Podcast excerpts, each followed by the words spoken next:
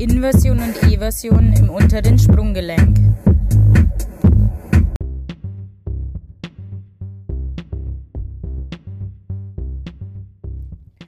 Inversion und Eversion im unteren Sprunggelenk erfolgen um eine Achse, die vom lateralen Calcaneus über den medialen Bereich des Canales Tarsi zur Mitte des Os naviculare verläuft.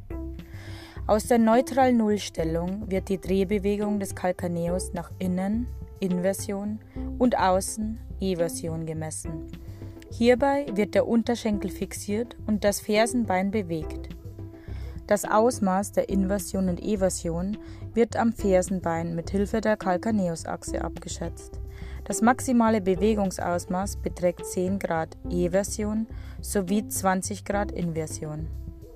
Beim Spreizfuß Pes transversoplanus ist das Quergewölbe abgeflacht und der Vorfuß durch die fächerförmig auseinandergespreizten Mittelfußknochen verbreitert. Dadurch werden die Metatarsalköpfchen des zweiten und dritten Strahls stärker belastet und es kommt zur schmerzhaften Schwielenbildung zwischen Groß- und Kleinzehenballen. Beim Plattfuß, Pes planus, ist die, die Längswölbung des Fußes vollkommen aufgehoben. Ist sie nur etwas abgeflacht, spricht man vom Senkfuß. Eingeleitet wird diese Fehlstellung oft durch die Insuffizienz der kurzen Fußmuskeln mit nachfolgender Überdehnung des Pfannenbandes und Abrutschen des Taluskopfes nach medial und plantar.